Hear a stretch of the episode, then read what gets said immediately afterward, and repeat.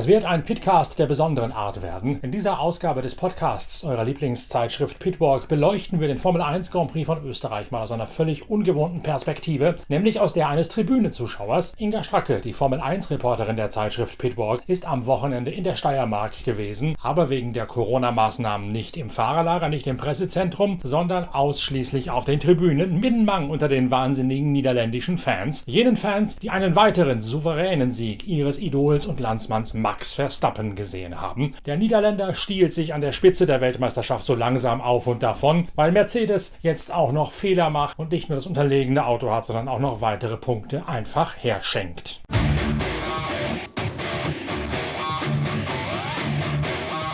Bevor wir uns aber mit der Formel 1 beschäftigen, blicken wir noch einmal nach Sibirien. Da finden die letzten Tage der Rallye Seidenstraße statt. Matthias Walkner geht als Tagessieger von gestern und als Gesamtführender in der Motorradwertung auf seiner KTM heute auch als erster in die Spur. Auf eine Wertungsprüfung allerdings, bei der das relativ wenig ausmacht. Sie ist zwar um gut 30 Kilometer gelenkt worden, findet allerdings sonst auf exakt denselben Wegen durch die dunkle Taiga Sibiriens statt wie wie bereits die gestrige Wertungsprüfung. Es ist der zweite Teil einer Marathon-Etappe und der Weg zurück von Kosch Agatsch ins Altai-Gebirge, wo dann morgen die letzte Schleife auf dem Programm stehen wird. Das macht die Navigation einigermaßen einfach und das Eröffnen für Matthias Wagner nicht zu einer zu haarigen Angelegenheit. Allerdings lauern hier und da doch nochmal kleine Fallen, vor allen Dingen an den insgesamt fünf Flussdurchfahrten. Da sind nämlich nach den Motorradfahrern und den Autos gestern die mächtigen Trucks durchgehämmert und die haben viele der Geröll- und Felsbrocken in den Furten um einige Meter verschoben, weil sie mit ihren neuneinhalb Tonnen Gewicht natürlich ganz anders durch die Furt fahren können als die Motorräder. Das heißt, da wo es gestern noch einfach zu fahren gewesen ist, kann es unter Umständen am heutigen Tag schon zu tief gewesen sein, weil die Steine im Flussbett nicht mehr da lagen, wo die Fahrer sie eigentlich erwartet haben. Eine ganze Menge Piloten ist genau darauf reingefallen, so auch Franco Kaimi, der auf seiner Hero den ersten Tag noch gewonnen hat. Franco Kaimi wird heute Fünfter und fällt damit in der Gesamtwertung auf Rang 3 zurück, denn Kaimi muss externe Hilfe in Anspruch nehmen, muss Zuschauer bitten, endlich mit dem Filmen aufzunehmen zuhören, nachdem sie ihm Ewigkeiten mit ihrem Handy verfolgt haben, wie er vergeblich versucht hat, sich wieder aus einem Flussbett zu befreien. Und erst als die Zuschauer mit anpacken und schieben, kann Franco Kaimi auf der Hero seine Reise weiter fortsetzen. Matthias Wagner ficht all das an der Spitze nicht weiter an. Lange Zeit sieht es sogar danach aus, als würde der Salzburger einen weiteren Tagessieg landen und seine Führung in der Gesamtwertung weiter ausbauen. Ja, ganz kurz die Euphorie vom Etappensieg muss ich mal kurz ausnehmen, aber dazu dann später. Ähm, wir sind heute nochmal die gleiche Etappen gefahren wie gestern, plus 35 Kilometer dazu zum Schluss, weil wir eben nicht in die Mongolei einfahren dürfen und sie halt jetzt irgendwie versuchen, dieses Rennen ja, voranzutreiben, zu pushen, dass halt nicht alle umsonst da sind. Und ja, es war halt ja, ein bisschen mehr, mehr, mehr so eine Quali-Runde zum Fahren, weil einfach die Spuren man natürlich sicher gut gesehen hat, alle von gestern. Aber mir war halt wichtig, dass ich keinen Fehler mache und dass ich halt nicht, dass mich halt nicht schmeißt, weil dann kann ich so Rennen gleich mal ganz anders ausschauen und ich habe gewusst, dass die Ausgangssituation sicher gut ist, aber es ist echt erst vorbei, wenn es vorbei ist. Habe jetzt versucht am Anfang, dass ich mal reinkomme, speziell die ersten 30, 40 Kilometer waren extrem gefährlich zum Fahren, weil ziemlich viele lose, rollerte Steine rausgekommen sind. Die ganzen Lastwagen und Autos, was drüber gefahren sind, die verändern halt so Pisten schon gewaltig und wollte halt echt einfach nicht zu viel riskieren, weil, weil ja, es war halt echt relativ technisch, steinig und, und, und viel so Steinspitzen, was rausgekommen sind und habe ein, zwei Mal ein bisschen einen, einen, einen Oha-Moment gehabt und darum einfach echt geschaut, dass ich, dass ich mich langsam einfindet und ein bisschen steigert und ab Kilometer 50, da muss ich sagen, hat es mir Vollgas taugt, ich war Vollgas drinnen. Ich, es hat auch die Navigation dann gut funktioniert, weil die Gefahrenstelle und so ist und die Abzweigungen, natürlich schaut man da immer nur mit und kontrolliert man nach, dass man auch weiß, was einen erwartet. Hab dann echt gut andrucken können, hab zum Schluss wahrscheinlich sicher keine Zeit mehr liegen lassen ähm, es waren wieder vier, fünf extrem tiefe Wasserdurchfahrten, die was halt auch noch, noch die ganzen Autos und Lastwagen ganz anders ausgeschaut haben. Also die waren viel loser. Also die, die Steine, es sind voll viele große Steine rausgekommen und es war halt deutlich schwieriger noch wie gestern, aber ja, alles gut passt. Ich habe es zum Glück nicht versenkt. Bin dann ins Ziel gekommen von gestern und dann auf einmal hat ein Wegpunkt einen Kilometer links unten, also einen, einen Kilometer links neben uns, 90 Grad, ähm, angefangen zum Anzeigen und das Rotbuch hat aber nach rechts uns geleitet. Und habe mir dann gedacht, okay, vielleicht fahren wir jetzt rechts, dann über Brücken und dann links runter. Aber wir sind nie wieder zu dem, zu dem Wegpunkt hingekommen. Also sie haben einfach da im GPS einen Fehler drinnen gehabt. Sie haben da einen Wegpunkt an einer falschen Stelle ähm, hingesetzt. Und wenn du da als erster hinkommst, ist es halt schon Sache, was du tust. Fährst am Rotbuch nach, fährst runter zu den Wegpunkt. Das war, das, das war das, die ganze Geschichte war noch in einer Speedzone, also du hast nur 40 km/h fahren dürfen. Da verscheißt dann gleich mal zwei, drei Minuten. Und von dem her habe ich mich einfach dazu entschlossen und habe einfach daran geglaubt, dass die sicher irgendeinen Hund beieinander haben. War, wie nicht, war ja nicht das erste Mal und bin dann einfach am Roadbook geblieben. Es war dann nur ein Wegpunkt, der was nicht aufgemacht war oder was, was, was im Roadbook drinnen war, aber nicht im GPS. Habe da auch ein bisschen äh, Zeit liegen lassen, aber bin dann ja, gut ins Ziel gekommen, war super happy, wie ich im Ziel war, dass ich im Jahr nicht mehr zum Schluss verfahren habe, weil es war, waren sehr viele Parallelpisten, relativ anspruchsvoll habe schon gewusst dann im Ziel, dass das halt ein guter Tag war, ein wichtiger Tag war und ja, haben jetzt nochmal, jetzt haben wir noch 470 Kilometer Verbindungsetappen gehabt. Bin dementsprechend neben der Spur, bin unterzuckert und freue mich jetzt auf ein gutes Mittagessen und ja, morgen haben wir noch einen Tag vor uns.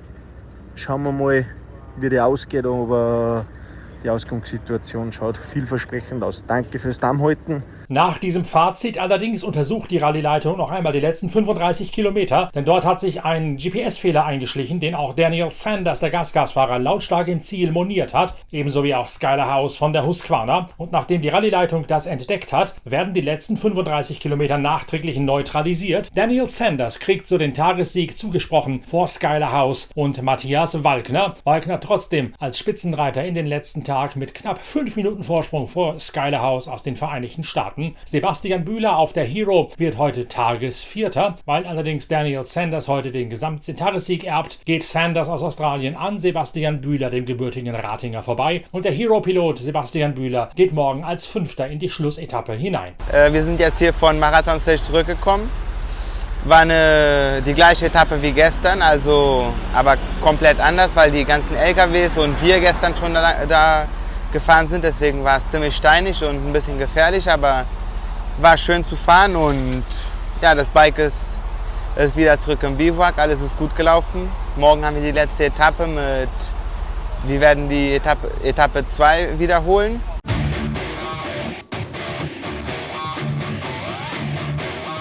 Bei den Autos landet Gerlan Schischerit trotz eines Reifenschadens gleich zu Beginn der heutigen Etappe einen souveränen Tagessieg. Vor allen Dingen das Leistungsgewicht und die langen Federbeine seines Century Buggy vom Serradori Racing Team kann der Mann aus den französischen Alpen perfekt ausfahren im zweiten Teil der Prüfung auf dem Altai Massiv. Es ist für ihn der erste Sieg nach einer sechsjährigen Pause vom Marathon-Rallye-Sport. Er gewinnt die heutige Etappe vor Denis Krotov. Der liegt mit vier Minuten Rückstand in der Gesamtwertung auf der zweiten Position. Der bisherige Spitzenreiter Wladimir Vasiljev erreicht dagegen das Biwak heute Abend nicht. Der zweite Teil der Marathon-Etappe wird dem ehemaligen Weltcup-Gesamtsieger und dem Sieger bei der Bacher Russland-Nordwahl zum Verhängnis. Er reiht eine ganze Abfolge von Reifenschäden aneinander, sodass er letztlich keine Ersatzräder mehr hat und die Waffen vorzeitig strecken muss. Gela Shisheri und sein Beifahrer Alex Vinok sind damit auch die neuen Gesamtführenden.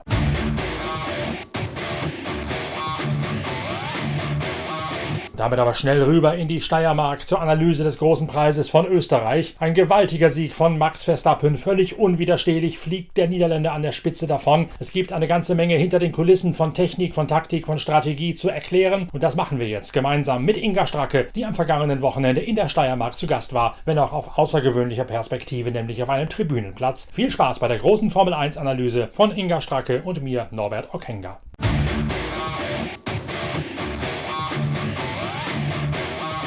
Es kam alles so, wie es kommen musste und wie es auch zu erwarten gestanden hat. Max Verstappen hatte letztlich sogar einen dermaßen großen Vorsprung beim Grand Prix von Österreich in Spielberg, dass er sich vorsichtshalber einen zweiten Stopp hat leisten können, wegen eines mutmaßlichen Schnitts in einem Reifen und trotzdem als Führender wieder rauszukommen und letztlich dann nur in Anführungsstrichen 18 Sekunden Vorsprung auf Valtteri Bottas zu haben. Also Max Verstappen hat in Österreich ganz klar dominiert. Und das, obwohl Mercedes eigentlich versucht hat, keinen Stein auf dem anderen zu lassen. Lewis Hamilton war zwischenzeitlich sogar, was er höchst selten macht, im Simulator und hat da versucht, selbst noch eine alternative Abstimmung auszutüfteln, anstelle von Anthony Davidson, der da normalerweise die Simulatorfahrerei macht bei Mercedes.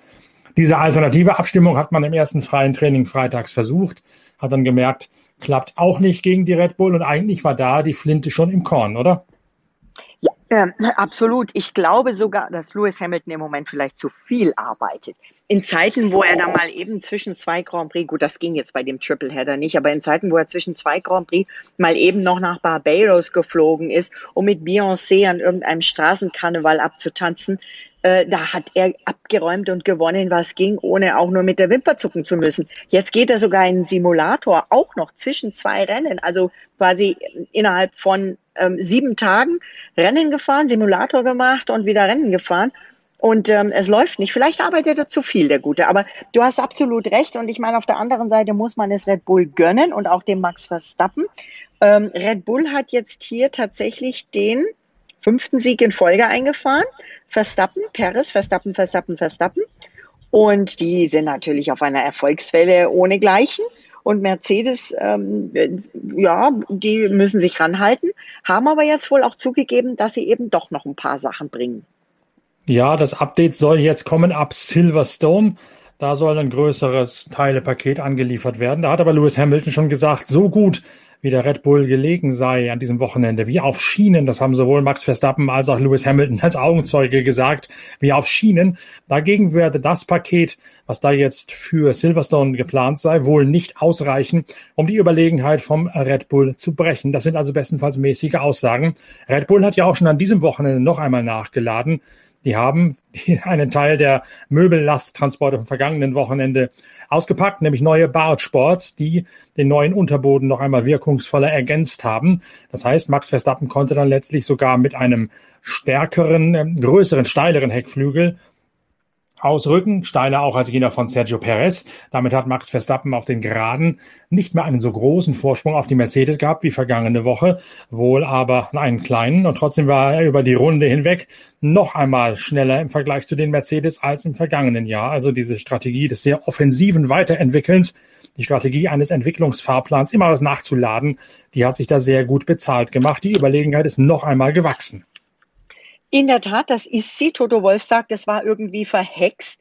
Und ähm, ja, der Dr. Marco meint, sie überlegen jetzt, ob sie vielleicht dem Max Verstappen auch noch neben der belgischen und der niederländischen die österreichische Staatsbürgerschaft ähm, an, andienen wollen. Und ähm, der Max hatte ja wirklich seine Orange Army auch an der Rennstrecke da. Aber wenn Toto Wolf sagt, es ist irgendwie verhext und er sogar so viel Detail verrät und sagt, das Teil, was bei uns am Unterboden weggebrochen war, das hat uns 30 Punkte Downforce gekostet. Das sind ungewohnt klare und ungewohnt tiefe Einblicke, die, die wir da bekommen. Und wenn gleichzeitig, denn am vergangenen, also nicht jetzt das, der Österreich, BWD Österreich Grand Prix am Red Bull Ring, sondern der Steiermark Grand Prix davor, da war ja klar, dass äh, Mercedes einen zu großen Heckflügel, also in Anführungszeichen zu groß im Vergleich zu Red Bull hatte. Und wenn jetzt Red Bull aber es auch noch schafft, einen größeren Heckflügel da drauf zu packen, dann ist mehr als verhext, oder? Also ist schon heftig. Sehr heftig, zumal Mercedes auch denselben an sich zu großen Heckflügel draufgelassen hat für dieses Wochenende. Also da ist nichts geschehen in Sachen Notfallmanagement. Die haben dieselbe aerodynamische Konfiguration beibehalten. Und was du gerade ansprachst, dieses Abbrechen eines Teils vom hinteren Unterboden, das ist ja erst über die Renndistanz hinweg passiert. Ich weiß gar nicht in der wievielten Runde, aber ich glaube sogar nach Lewis Hamiltons ersten Stopp, wenn ich es richtig noch im Kopf habe, vor lauter Recherche bei der Rallye Seidenstraße parallel. Jedenfalls äh, war das nicht von Anfang an so, dass der da mit einer Appenecke gefahren wäre, sondern das hat sich irgendwann dann noch verschlimmbessert, die ganze Situation. Aber sie war davor ja eigentlich de facto auch schon hoffnungslos. Ja, vor allen Dingen hoffnungslos, wenn du siehst, wie der, wie der Louis an die Rennstrecke gekommen ist. Bei, bei kleinen Kindern würde man sagen, das ist der Matschanzug. Also er hat wirklich auch äh, bei Instagram gepostet, ich habe mein Regenoutfit heute an. Ich hoffe auf Regen. Der hatte tatsächlich diese fetten, klobigen Gummistiefel an und dazu tatsächlich, so wie kleine Kinder einen Matschanzug haben, hatte Lewis Hamilton irgendwie einen, ähm, ich will nicht sagen Ganzkörpergummianzug, aber so hat es ausgeschaut in der Hoffnung, dass es regnet. Geschwitzt hat er in dem Ding wahrscheinlich höllisch, aber geholfen hat geholfen hat es auch nicht, denn der Regen ist auch diesmal ausgeblieben, obwohl er eigentlich immer wieder vorhergesagt wurde. Geschwitzt hat er höllisch, sagst du. Das hast du wahrscheinlich auch, denn du warst ja. am Red Bull Ring, am Österreichring, wie ich ihn als knapp 50-Jähriger immer noch nenne. Äh, beim ersten Grand Prix, wo wieder wirklich ohne Restriktionen Zuschauer zugelassen worden sind. Also Corona ist in Österreich scheinbar vorbei und äh, Fans durften hin. Hunderttausende waren da, hätte ich fast gesagt. Und jede Menge Holländer waren vor allen Dingen da. Die orangene Armee hat die Tribünen bevölkert mit Feuerwerk und allem drum und dran. Äh, ich hoffe, du bist heil wieder rausgekommen. Ich bin heil rausgekommen und es war sensationell. Wobei ich ja ganz ehrlich sagen muss, das war wie so ein Flash from the past. Ich hatte wirklich das Gefühl, ich habe eine Zeitreise gemacht. Ich dachte, ich bin jetzt mal eben hier an den Red Bull Ring 2019 zurückkatapultiert worden, weil äh, so viele Leute auf einen Blick habe ich persönlich schon ganz lange nicht mehr gesehen und vor allen Dingen alle ohne Maske und ähm, es gab ja auch, äh, die hatten ja auch jede Menge, ähm, sag mal, trinkbaren Stoff dabei und ähm, haben Party gemacht ohne Ende. Ich war oben in der Fanzone, was sehr cool war. Zum Beispiel BWT hatte da einen ganz tollen Stand. Man konnte sich teilweise sogar ähm, Wasser nachfüllen lassen, was ja darum geht, Plastik zu vermeiden, was mir ganz gut gefällt. Ähm, also Bier und, äh, nachfüllen wäre besser gewesen für die Zuschauer da habe ich nicht geguckt. Das gab es bestimmt auch, aber äh, dann wahrscheinlich im Glas oder im Plastikbecher zum Nachfüllen. Ähm, Im wiederverwertbaren Plastikbecher. Nein, aber da oben haben auch DJs gespielt, im Prinzip von Mittag an bis in die Nacht. Und auf den Campingplätzen, du bist ja bei der Fanzone am Red Bullring oben, schaust du ja über die Campingplätze drüber. Und das war schon sehr, sehr, sehr, sehr, sehr orange. Und die haben richtig Party gemacht. Ich bin da abends nochmal vorbei. Da war an jeder Ecke war laute Musik, ausgelassene Stimmung. Die Leute waren aber, also es war eine unheimlich positive Atmosphäre.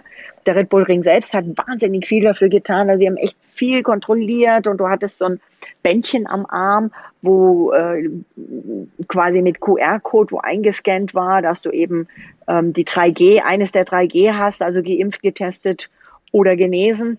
Und es wurde auch wirklich da drauf geschaut. Und sobald du irgendwo reinkommst, ich war zum Beispiel im Café am Haupteingang, da wo normalerweise es ins Pressezentrum reingeht, ähm, jetzt aber nicht mehr reinging. In das Café konnte ich rein, da konnte man sich auch was zum Essen und Trinken kaufen. Und da musstest du sofort natürlich Maske anziehen. Also da sind sie schon streng. Sobald es reingeht, sind sie streng. Aber ansonsten sah das zumindest von außen, das bisschen, was ich gesehen habe aus der Ferne, sehr entspannt aus. Und gab es da nicht diese Bedenken, wie man sich jetzt gerade überall bei der Fußball-EM liest und hört, wie furchtbar unvernünftig das Ganze sei, dass man jetzt trotz Corona da und trotz dieser ominösen Delta-Variante ähm, Zuschauer zulässt? Das war da irgendwie alles äh, entspannt. Also Großbritannien, wo ja dieses Delta am, am stärksten ist, da überlegt man sich ja jetzt wirklich einiges für den Grand Prix in Silverstone. Und da werden jetzt auch schon die ersten ähm, Sachen wieder verschoben. Zum Beispiel der Porsche Supercup, der wird nicht in Großbritannien fahren, sondern wird so. dafür zwei Rennen, der wird zwei Rennen in Budapest zwei Wochen später fahren. Genau aus dieser Delta, äh, aus, die, aus dem Grund von Delta. Aber am, am Red Bull, also ich muss dir auch ganz ehrlich sagen, ich bin ja schon vorsichtig, aber ich habe mich sicher gefühlt. Und die, die, die Jungs und Mädels am Red haben wirklich viel gemacht und gleichzeitig aber einem trotzdem ähm, das Gefühl gegeben oder man hatte das Gefühl, dass man richtig was erleben konnte. Und ich hatte, hatte natürlich auch einen super tollen, es war mein allererstes Mal wirklich auf der Tribüne. Ich war auf der Haupttribüne, Startziel, fast gegenüber des Podiums. Ich habe David Schumacher bei seinem ersten Formel-3-Sieg auf dem Podium gesehen, so quasi wirklich einmal über die Strecke geguckt. Da stand er auf dem, auf dem pinkfarbenen Podium und hat sich gefreut. Ist später habe ich ihn sogar in echt, als er zum Auto gelaufen ist, gesehen, habe ihm gratuliert und ähm, habe mich sehr gefreut für den übrigens, muss ich mir hier mal so einschieben. Und ansonsten, es war so sensationell toll. Es hat Spaß gemacht. Und was mir aufgefallen ist, du warst ja auch bei vielen Rennen und diese, diese Fanmasse, man muss es so sagen, wenn es ganz, ganz viele sind, die war ja schon auch teilweise manchmal latent ein bisschen auch aggressiv. Das waren nicht immer die Happy People. Und das ist mir aufgefallen an diesem Wochenende in der Steiermark. Die waren einfach alle nur happy. Und ich weiß nicht, ich habe irgendwann aufgehört zu zählen, wie viele Holländer ich gesehen habe mit einem knallorangefarbenen T-Shirt und da stand dann in dicken weißen Blockbuchstaben quer vorne drauf Max, we are back. Max, wir sind zurück. Also die haben sich einfach, die haben dieses Wochenende gefeiert, nicht nur den Erfolg von Max, sondern einfach gefeiert und waren happy, dass sie wieder dabei sind. Da kommen aber jetzt, glaube ich, zwei Phänomene zusammen die als Deutscher tut's fast ein bisschen leid und weh, das so zu sagen, die typisch sind für nicht-deutsche Zuschauer, unsere direkten Nachbarn. Einerseits sind die Österreicher und gerade die Red Bull-Leutchen natürlich extrem gut da drin, äh, einerseits streng zu sein, konsequent zu sein, aber das Ganze auf eine charmante, freundliche Art und Weise zu machen. Also selbst wenn die da Corona-Maßnahmen irgendwie durchsetzen mussten, dann wäre das nicht wie am Nürburgring irgendein bärbeißiger Diskotürsteher, der einen anherrscht und möglicherweise noch ins Ohr brüllt, sondern es sind dann tatsächlich österreichisch charmante, äh, entweder junge Männer oder vielleicht sogar junge Frauen, je nach Zielgruppe, die da freundlich, aber bestimmt darauf hinweisen, was getan werden muss. Und zweitens natürlich die unglaubliche Masse an Holländern. Mein direktes Nachbarland, ich komme hier aus Ostfriesland, direkt an der holländischen Grenze. Äh, ich kenne kein Völkchen, das dermaßen begeistert ist sich dermaßen echauffieren kann, begeistern kann für seine eigenen Sportler, aber das auf eine sympathische Art und Weise tut. Völlig ausgeflippt, aber immer auf eine noch erträgliche, normale Art und Weise. Die feiern, aber sie sind nicht aggressiv, sie werden nicht wahnsinnig, sie werden nicht zudringlich, sie werden nicht, äh, nicht böse, sondern sie feiern auf eine extrem sympathische Art und Weise, auf eine extrem verrückte Art und Weise, aber extrem sympathisch. Und wenn da jetzt aus diesen beiden Gruppen das Beste zusammengeworfen wird, einmal umgerührt wird und da noch reinkommt die Erleichterung, dass man nach Corona endlich mal überhaupt wieder irgendwas machen darf, ich glaube, dann entsteht genau das, was du gerade geschildert hast ja, es war herrlich. Ich saß da auf dieser Tribüne und man kam dann auch mit Leuten hinter sich, vor sich an der Seite ins Gespräch. Wenn man was trinken wollte, ist man einfach mal eben hochgegangen. Da oben gab es Stände direkt auf der Tribüne oben drauf.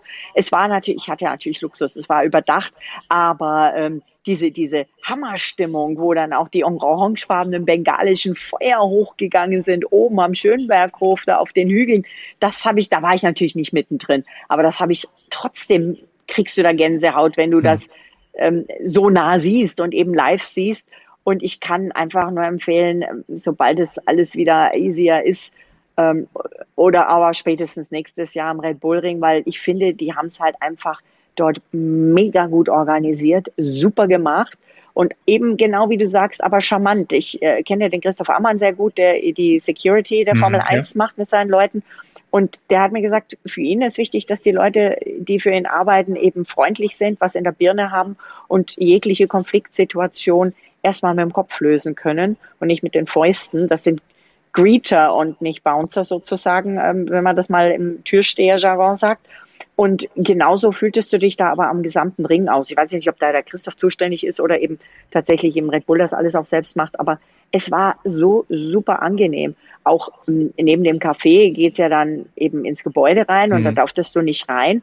Und da sind halt ständig auch Leute reingelaufen. Ich habe ja mit dem einen oder anderen eben getroffen, am, am, am Zaun sozusagen. Da kamen ständig Leute rein und anstatt so, äh, ihr müsst hier raus, ganz freundlich, Entschuldigung, hier ist heute zu, mhm. Sie dürfen nicht rein. Und dann haben die sich umgedreht, sind wieder rausgegangen und waren happy, dass sie nicht weggescheucht wurden wie eine lästige Fliege. Also das machen die schon sehr, sehr schön.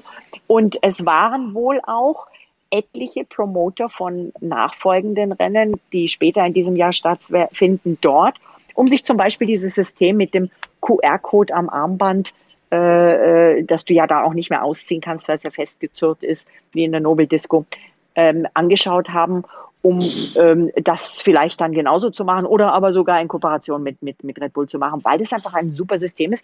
Und wenn ich die Lobshymne noch ein bisschen weiter singen darf, sie haben es auch verdient, dass sie das erste Rennen waren, wo äh, jetzt mal wieder volles Haus sein durfte. Denn ohne Red Bull, ohne den Red Bull Ring und ohne die Österreicher wären wir letztes Jahr äh, nicht oder noch deutlich später in diese Corona-Saison gestartet das Thema Niederländer und ganz besonders verrückte niederländische Fans, das sollten wir uns nochmal aufheben. Da habe ich schon was angeleiert, Inga, mit Jeroen Blekemolen. Der war ja letzte Woche zum ersten Mal in unserem, in unserem Talk da bei bei Pitwalk TV auf YouTube. Dann habe ich jetzt quasi wieder ausge, nicht ausgeladen, aber ausgelagert für einen separaten Talk mit dir, mir und eben Jeroen Blekemullen, um nochmal die ganze holländische Komponente da etwas ausgiebiger beleuchten zu können. Denn ich glaube, da gibt es auch eine ganze Menge Aspekte, angefangen eben von der reinen Verrücktheit der Niederländer, mit Clocks, mit Perücken, mit weiß der Teufel, was alles wieder aufgetaucht sind, wie sie das immer machen, wenn einer der ihren Sportler gut ist aber eben auch der Art Motivation, die vielleicht auch ein Max Verstappen nochmal daraus gezogen hat,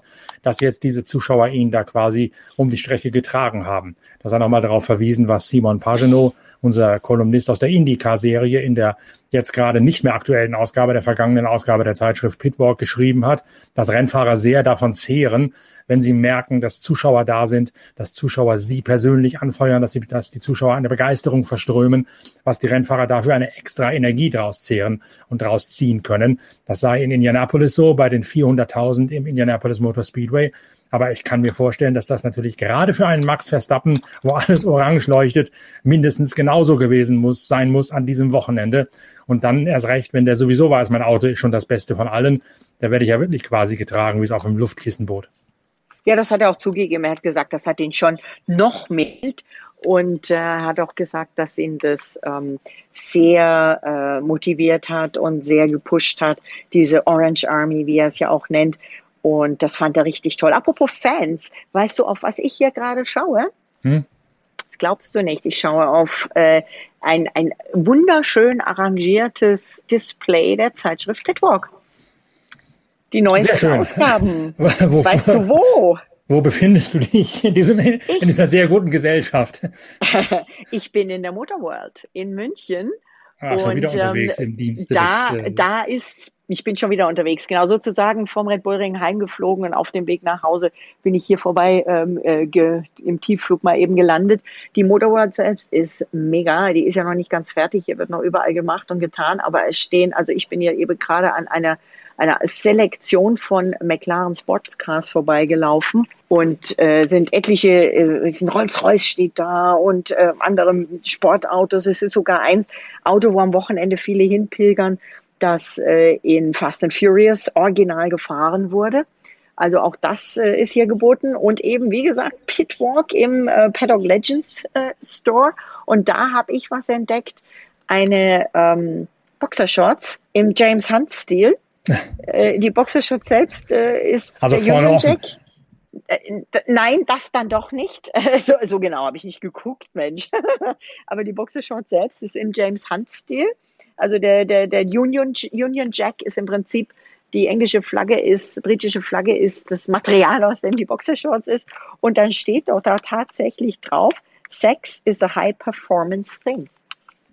Ich sag ja vorne offen, das war, kam nicht von ungefähr, diese Anregung, dass man da nochmal nachschauen sollte. Ja, also ich gucke jetzt, ich inspiziere das Ganze nochmal. Sind feine Sachen hier. Ähm, man kann auch richtig fein essen. Das Hotel ist cool und ich habe jetzt echt, ich glaube, das erste Mal, dass ich in Japan war, habe ich laut aufgelacht, als ich in einen Aufzug reingegangen bin. Diesmal habe ich es wieder. In Japan machen die so, nein, nein, nein, nein, nein. Und auf Japanisch steckst du nicht zu. Hier steigst du im Hotel in diesen Aufzug ein und dann der Aufzug fährt los und dröhnt erstmal mit so einem satten Sportwagenmotor los, richtig hm. laut los im Aufzug. Ich war mal in Köln in der dortigen Motorworld in Butzweiler Hof auf diesem früheren Militärflughafen, wo die ganze Michael Schumacher Collection untergebracht ist, also die ganzen ehemaligen Formel 1 Boliden von ja. Michael Schumacher und auch der Formel was war es, Formel König Bolide von Michael Schumacher damals, der da steht. Das ist in der Tat, ich gebe dir recht, das ist ein, eine sehr beeindruckende Show, was diese Motorworld-Leute da aufgezogen haben.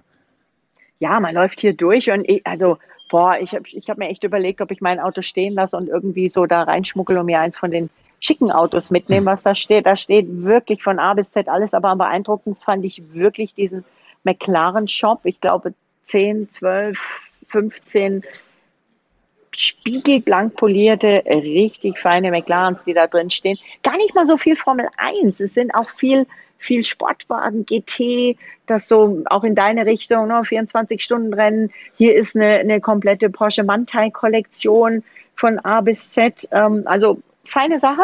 Und ähm, ich fühle mich hier sehr aufgehoben. Ähm, ich habe mir auch ein Zimmer angeschaut, auch die sind im Renndesign. Also durchaus mal ein Trip wert. Ich finde, wir sollten unseren nächsten YouTube-Talk hier in so einer Motorworld abhalten. Das ist mal eine gute Idee. Da könnte ja die Motorworld mal als Gastgeber fungieren. Aber wo du gerade McLaren sagst, lass uns zurückschwenken zur Formel 1, denn Lando Norris ja. von McLaren hat es in der Qualifikation doch tatsächlich geschafft, die beiden Mercedes hinter sich zu lassen und sich in die erste Startreihe hinein zu zwängen. Und ganz besonders geschichtsbeflissene Formel 1-Chronisten haben schon gesagt, das war das erste Mal, ich glaube, seit Danny Halm in den 60ern, dass ein orangenes, ein papayafarbenes McLaren-Auto in der ersten Startreihe gestanden hat. Also da müsste ich jetzt meinen Kumpel, den Virtual Statman, fragen. Ja. Der hätte alle Statistiken im Ärmel. Aber das Coolste war ja, also ich mag den Lando eh. Und ich habe ja immer gesagt, von den jungen Britenland setze ich den Lando am höchsten an von der Performance her. Das Coolste war, dass Lando doch tatsächlich sich bei den vielen orangefarbenen Fans für die McLaren Unterstützung bedankt hat und meinte, es ist ja auch cool, dass sie hier sogar hier Rauchwolken haben und orangene Fahnen und Shirts. Alles nur für uns. ja, sehr schön, ein gewolltes Missverständnis. Das habe ich gar nicht mitgekriegt, aber das muss man ihm schon hoch anrechnen. Guten Humor hat der Knabe. Ja, genial. Also der und hat gelacht. Der hat aber auch ähm, am Donnerstag bei den Interviews wurde er gefragt, äh, ich glaube von F1 TV wurde er gefragt, was er denn glaubt, ähm, was er schaffen kann. Und dann hat er da oh, Pole Position und alle haben gelacht, ja. Und die hätte er ja wirklich fast gehabt. Das waren irgendwie was, 48 Tausendstel, um die es gehangen hat. Also Hut ab, sehr stark. Mich hat auch für Andreas Seidel gefreut, äh, der ja sicherlich viel Anteil daran hat, auch ähm, wie es bei McLaren jetzt hier läuft. Und auch dem hat man die Freude angesehen. Aber warum hat Lando Norris das im Rennen letztlich nicht halten können? Warum sind Bottas und Hamilton ihm dann doch vorgefahren? Gut, bei Hamilton war es dann nachher der Unterboden, der ihn wieder zurückgeworfen hat, aber über die Distanz hinweg war ja der McLaren dann eigentlich doch nicht imstande, dem Mercedes Paroli zu bieten. Warum nicht? Naja, also sie sind sich ja nicht so ganz extrem unähnlich. Sie haben die gleiche Mercedes-Motoren-Power auch. Und ich glaube, dass dann einfach so ein Weltmeisterauto noch, noch mal ein bisschen mehr drin hat. Und man darf nicht vergessen, sowohl Bottas als auch vor allem natürlich Hamilton, der ja normalerweise weiter vorne gewesen wäre, hätte, hätte Fahrradkette, haben natürlich schon auch noch ein bisschen mehr Fahrerfahrung als Lando Norris. Was ich jetzt noch spannend finde im Hinblick auf die Gesamtwertung und die Gesamtspitze, um das mal äh, so zu sagen, dass äh, bei Red Bull Verstappen und Sergio Perez, sein Teamkollege, jetzt plötzlich verschiedene Wege bei der Abstimmung gehen. Bis dato hat Perez eigentlich immer das gefahren, was Max Verstappen ihm quasi vorgekaut, vorgesetzt hat. Hier war es jetzt zum ersten Mal, glaube ich, andersrum, dass äh, Perez tatsächlich einen flacheren Heckflügel riskiert hat als Max Verstappen, also erstmals eine eigene Abstimmungsvariante gewählt hat. Ich glaube, der Perez ist angekommen. Es war jetzt das neunte Rennen. Und vielleicht hat der Sergio in seiner, ähm, der ist ja eigentlich ein sehr cleverer Typ, vielleicht hat der einfach gesagt, ich fange jetzt einfach mal an und schlüpfe in dieses Red Bull-Team rein und mach mal gar nicht viel von meinem eigenen Zeug vielleicht das der clevere Weg, verglichen zu einem Daniel Ricciardo zum Beispiel, der vielleicht ähm, reingegangen ist und gesagt hat, ich will das so, wie ich das mache oder ich stimme das Auto so ab, wie es meine Abstimmung ist und eben immer noch kämpft, wie man sieht. Und Perez hat jetzt gemerkt, okay, jetzt läuft's, ich kenne die Jungs, ich kenne das Auto, jetzt kann ich mal ein bisschen anfangen zu spielen. Ich weiß das aber nicht, das ist meine Vermutung. Perez hat ja einiges gespielt dieses Wochenende, hat ja auch eine Strafe gekriegt, aber ich glaube über das Thema der vielen, vielen Strafen, die meinen kompletten E-Mail-Eingang zugeschüttet haben, sollten wir morgen mal mit den Experten im YouTube-Talk reden. Wobei wir durchaus auch jetzt schon mal drüber reden sollten, denn ich fand sehr interessant, was Christian Horner, der Red Bull-Teamchef, gesagt hat. Der hat gesagt hat, Achtung, wir müssen aufpassen, dass wir da nicht in so eine Farce hineinlaufen wie im Fußball, wo plötzlich nur noch reklamiert wird und man sich ja. versucht, bewusst einzuhängen, quasi auf Unfall zu fahren, wie man im Fußball ja auf faul spielen kann, wenn man weiß, der Ball ist zu weit versprungen, den kriege ich sowieso nicht mehr. Also hänge ich mich mal elegant in den Unterschenkel meines Gegenspielers, lasse mich laut schreiend fallen und wälze mich dem Tode nahe am Boden, um einen Freistoß rauszuholen und stehe dann aber ganz schnell wieder auf, um den Freistoß auch wieder auszuführen. Äh, das äh, sieht Red Bull äh, Teamchef Christian Horner meines Erachtens zu Recht jetzt auch als Gefahr in der Formel 1, dass da plötzlich auch das große Lamentieren und das große Auf Schwalbe anfängt. Absolut, das war way too much, wie der Engländer sagt. Viel zu viel mit diesen, diesen ganzen Strafen. Und ähm, in den sozialen Medien haben ja äh, einige Witzbolde dann Derek Warwick zum Mann von einem Fahrer, äh, Driver of the Race gekürt, aber eher ironisch sarkastisch, weil der ja diesmal der Driver Steward war. Das war also, oh, ähm, ich, ich habe zwischendurch ähm, kam ein Foto wo die Rennleitung da saß und hinten in der Ecke war ein, ein großer Red Bull Kühlschrank. Das habe ich gepostet. Ähm, sagt, vielleicht wacht die Rennleitung ja nochmal auf äh, und, und lässt das mit den vielen Strafen. Und dann kriegte ich eine Antwort bei Twitter von einem äh, meiner Follower, der sagte, oder sie fliegen weg. ja. Aber was war da los? Wie konnte es zu diesem völligen Strafenhagel, zu dieser völligen Entgleisung der Rennleitung denn da kommen? Keine Ahnung. Das ist wirklich äh, Wochenendform, habe ich manchmal das Gefühl. Und tatsächlich auch eben von der Zusammen sind ja immer andere. Es ist ja niemals die gleiche Truppe, es sind immer unterschiedliche Stewards. Und mal sind die halt aggressiver mit den Strafen und mal weniger. Also, äh, aber vielleicht weiß da wirklich, weiß nicht, ob Timo morgen dabei ist, aber der könnte da sicherlich mehr wissen.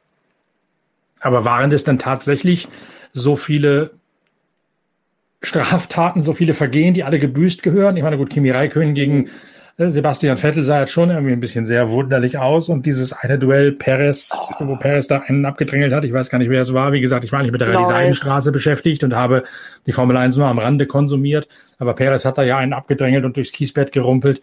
Das muss man natürlich auch nicht unbedingt so machen, aber andererseits ist das eine gesunde Härte, worüber sie in der britischen Tourenwagenmeisterschaft nur lachen würden.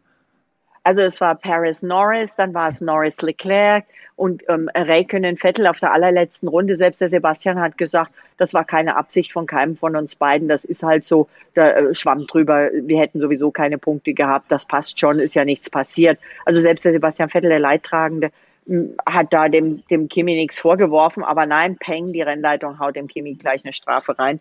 Und ähm, äh, der, der ähm, ja, also äh, Perez gegen Norris, äh, ganz ehrlich, ähm, ich glaube Toto Wolf war es oder äh, nach dem Rennen, der gesagt hat, wer da außen versucht vorbeizugehen und dann im Kies landet, der hat das ja riskiert, weil er versucht hat, außen vorbeizugehen. Da braucht er sich eigentlich nicht ähm, wundern, dass er dann im Kies landet, landet, wenn der andere einfach auf seiner Linie bleibt. Und das ist doch eigentlich Racing, das wir sehen wollen. Also ich fand, es war zu viel. Ich finde, nicht alle oder fast, fast keine war gerechtfertigt. Zumal wir ja da Kies haben. Es ist ja nicht so, dass das die großen Auslaufzonen sind aus Asphalt wie ähm, in, in Paul Ricard, sondern es ist Kies da. Wer dann im Kies landet, der hat es riskiert. Ja, aber das ist ja offensichtlich irgendwie in der Formel 1 nicht mehr statthaft. Ja und nein. Also mal ja, mal nein. Je nach Zusammensetzung dieser, ähm, dieser Rennleitung habe ich so das Gefühl, dieser, dieser Stewards und auch ich glaube, ziemlich abhängig auch vom Driver Steward. Eine Hoffnung, die wir ja eigentlich gehabt haben in unserem Podcast am Donnerstag, Freitag, Donnerstag, also vor dem Wochenende Donnerstag, jedenfalls, ja. war, dass es andere Reifen gibt, einen Schritt weichere Reifen gibt, die beim Mercedes weniger abbauen als beim Red Bull über einen Turn hinweg. Da gab es eine belastbare Berechnung, dass der Offset im Vergleich zum vorherigen Reifen etwa 0,3 Sekunden pro Runde sei. Experten sagen, es war eher weniger 0,2, weil die Runde so extrem kurz sei in Spielberg. Aber äh, trotzdem natürlich spürbar dieser Offset, der Unterschied zu dem anderen äh, härteren Reifen. Aber auch das hat sich nicht bewahrheitet. Ein Reifen, auf den das meiste Gewicht lastete, äh, baut immer schneller ab. Rechts hinten war es in dem Fall das, der, der Schwachpunkt in Österreich. Und äh, auch da hat Mercedes keinerlei Vorteil daraus ziehen können über den Turn hinweg. Nein, oh, im Gegenteil, ich hatte das Gefühl, dass der Red Bull noch überlegener war. Ob das jetzt ähm, basierend auf deinen ähm, in den fünf, wie hast du es gesagt, fünf Möbel, Möbelwagen-Containern äh, hergekarrten Teile war oder einfach gefunden haben. Also ich hatte nicht das Gefühl, dass, äh, dass, dass das viel gebracht hätte. Es war ein, ein doch sehr überlegenes Rennen von Verstappen aber eben nicht Perez. Also dann doch eben wirklich mehr Verstappen. Ähm, schön, Valtteri Bottas äh, auf dem Podium zu sehen, hat mir gut gefallen. Sehr schön, den Norris auf dem Podium zu sehen. Und Lewis Hamilton hat mit Sicherheit mit diesem vierten Platz Schadensbegrenzung betrieben. Und ähm, ja, ja, der äh, konnte sich so oder so am Wochenende freuen, weil er seinen Vertrag verlängert hat um zwei weitere Jahre. Stimmt, das muss natürlich auch noch angesprochen werden. Der bleibt jetzt dann tatsächlich doch bei Mercedes bis zu seiner Rente, weil er hat gesagt, danach sei er dann zu alt, um weiterzufahren. So hat er es gesagt. Ob das dann so ist, weiß ich nicht. Er kann sich ja dann nochmal umentscheiden, je nachdem, ob er vielleicht vorher nochmal nach Barbados zu irgendeiner Party chattet und dann sich wieder jünger und frischer fühlt. Oder, aber ich glaube nicht, dass er danach zu irgendeinem anderen Team wechseln will, weil wo will er denn da hin? Was will er denn da machen? Äh, würde ihm dann auch nicht passen.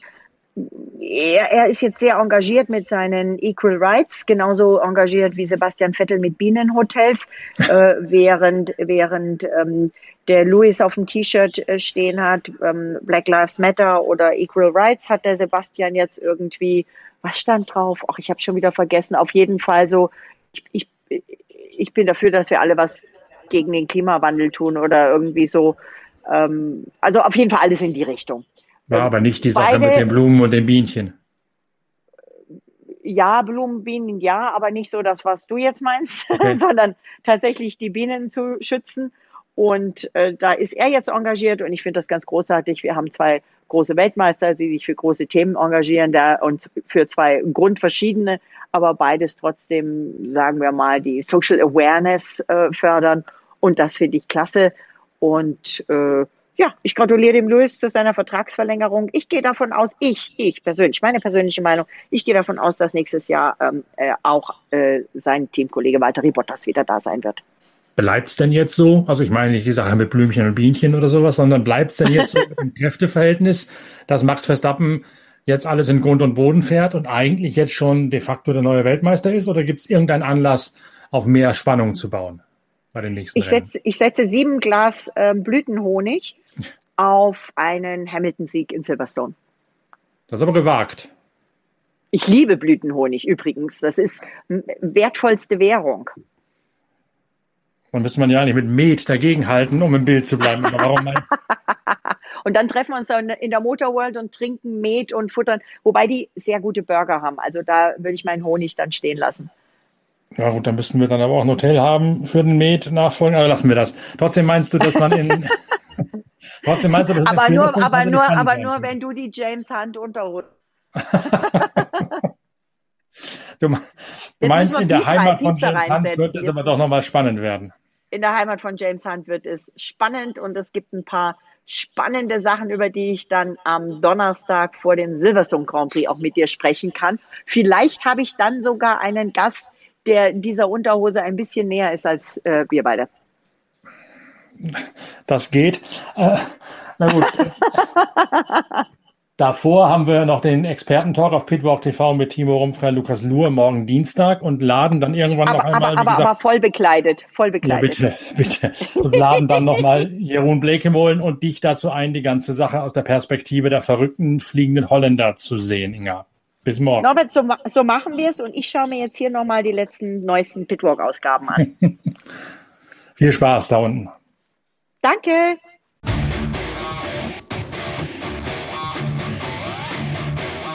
Morgen geht's dann weiter mit der nächsten Ausgabe von Pitcast, dem Podcast eurer Lieblingszeitschrift Pitwalk. Da werden wir den Zieleinlauf der Rallye Seidenstraße in ihrer wegen Corona verkürzten Form zelebrieren. Matthias Walkner geht als Spitzenreiter in die letzte Etappe hinein. In der Zwischenzeit sei euch aber auch nochmal der Blick auf die Internetseite pitwalk.de empfohlen, denn dort wird schon sehr bald die neue Episode von Pitwalk TV online gehen. Die Zusammenfassung des IndyCar-Rennens vom Mid-Ohio Sports Car Course am Sonntagabend in Bewegtbildern und kommentiert von mir, Norbert Okenga. Ihr seht also, es gibt weiterhin viel zu erleben auf allen Kanälen der Pitwalk Collection. Die neue Ausgabe der Zeitschrift Pitwalk, 180 Seiten Motorsportjournalismus vom Feinsten, ist ja auch längst draußen, mit unter anderem auch einer Geschichte zum 30-jährigen Jubiläum des damals so spektakulären Einstands von Michael Schumacher in der Formel 1. Auch die neue Ausgabe der Zeitschrift Pitwalk, wir haben schon Heft 61, hat es wieder richtig in sich. Die lohnt es sicherlich zu lesen in der Wartezeit auf die nächsten Podcasts und auf die nächsten Videoproduktionen von Pitwalk TV im Streaming-Channel der Zeitschrift Pitwalk. Bis dahin danke, dass ihr dabei gewesen seid. Viel Spaß beim Lesen. Wir hören voneinander, wir lesen voneinander und wir sehen uns auf Pitwalk TV. Bis bald, euer Norbert Okenga.